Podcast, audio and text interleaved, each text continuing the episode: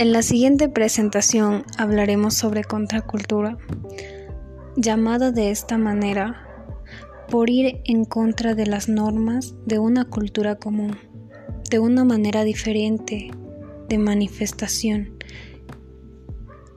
analizando el modo de vida o manera de pensar de las distintas generaciones.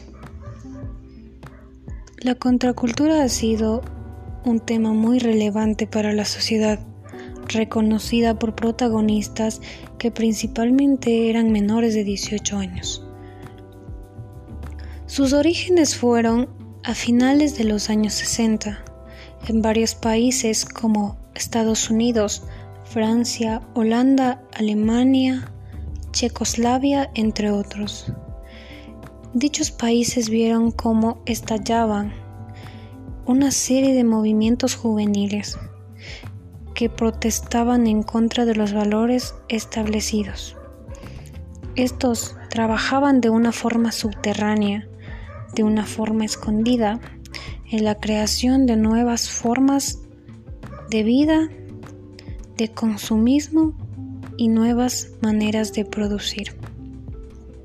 Pues bien, quizá por el agravante de la guerra de Vietnam fue en Estados Unidos donde la protesta de estos movimientos surge con una especial intensidad y duración. Fue allí también donde nacieron las primeras revueltas estudiantiles, que para los años 68 ya se habían propagado a más de 50 países. El interés y originalidad de estos movimientos contraculturales aún nos despiertan numerosos interrogantes sobre cuáles fueron sus causas.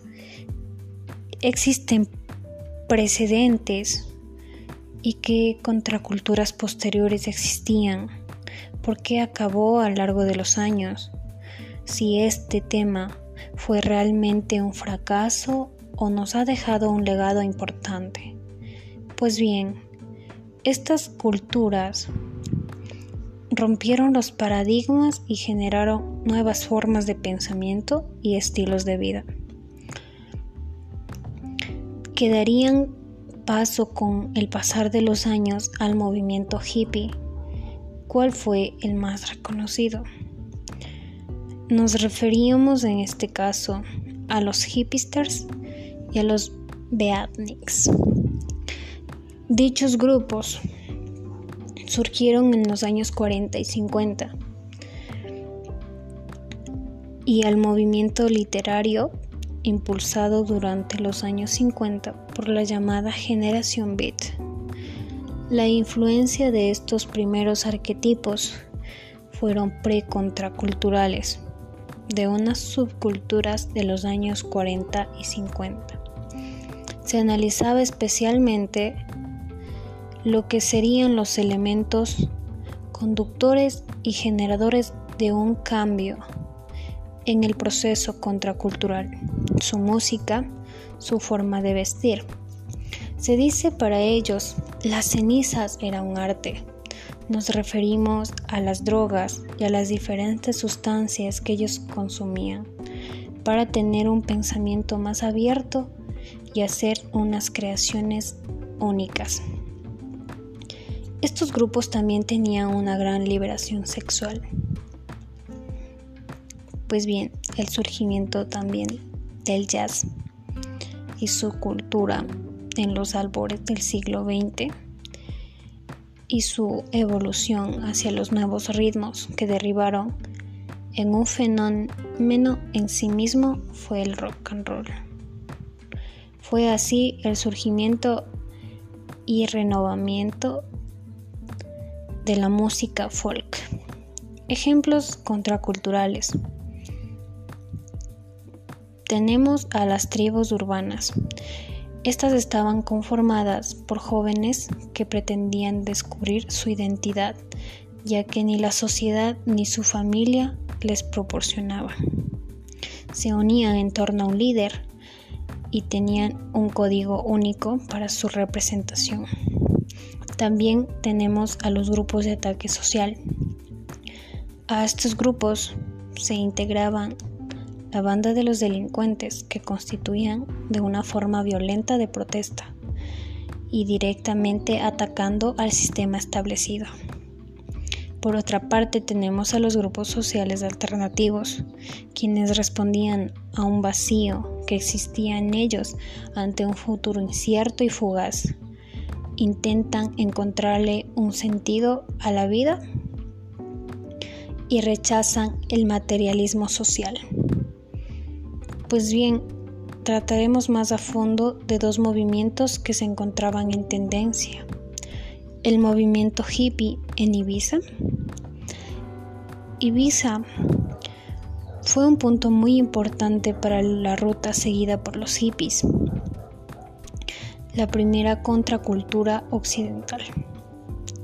Los movimientos contraculturales de los hippies iniciaron en los años 40 como hipsters y 50 a los 20, alcanzando su apogeo para los años 60 como los hippies, los grupos contrarios de la guerra de Vietnam de Estados Unidos y las protestas estudiantiles y sociales en Europa Occidental. Vamos a hablar del movimiento punk, cual fue un movimiento juvenil que nació a mediados de la década de 1970 y que no solamente produjo su ruptura musical, sino una ruptura social, ya que se lo consideró como un movimiento contracultural. En este sentido, se considera la estética punk fue muy importante para el movimiento, que representaban simbólicamente su malestar por el sistema opresor. Pues bien, en múltiples ocasiones los movimientos de contracultura han sido absorbidos por la superestructura que los desactiva, convirtiéndolos ya en modas inofensivas. En estos casos se resalta equívoco seguir utilizando el término, pues los movimientos así asimilaron forman parte de una calidad de subculturas o subproductos de la cultura dominante que no se anteponen a la misma. Pienso que ahora todos somos libres de tener gustos, pensamientos, ideología y de manifestarnos de una forma diferente, sin temor a ser juzgados. Pues bien, ahora incluso existen leyes que protegen a muchos grupos vulnerables y de cualquier manera estos buscan integrarse a convivir con una sociedad sin tener el temor de las críticas de los demás.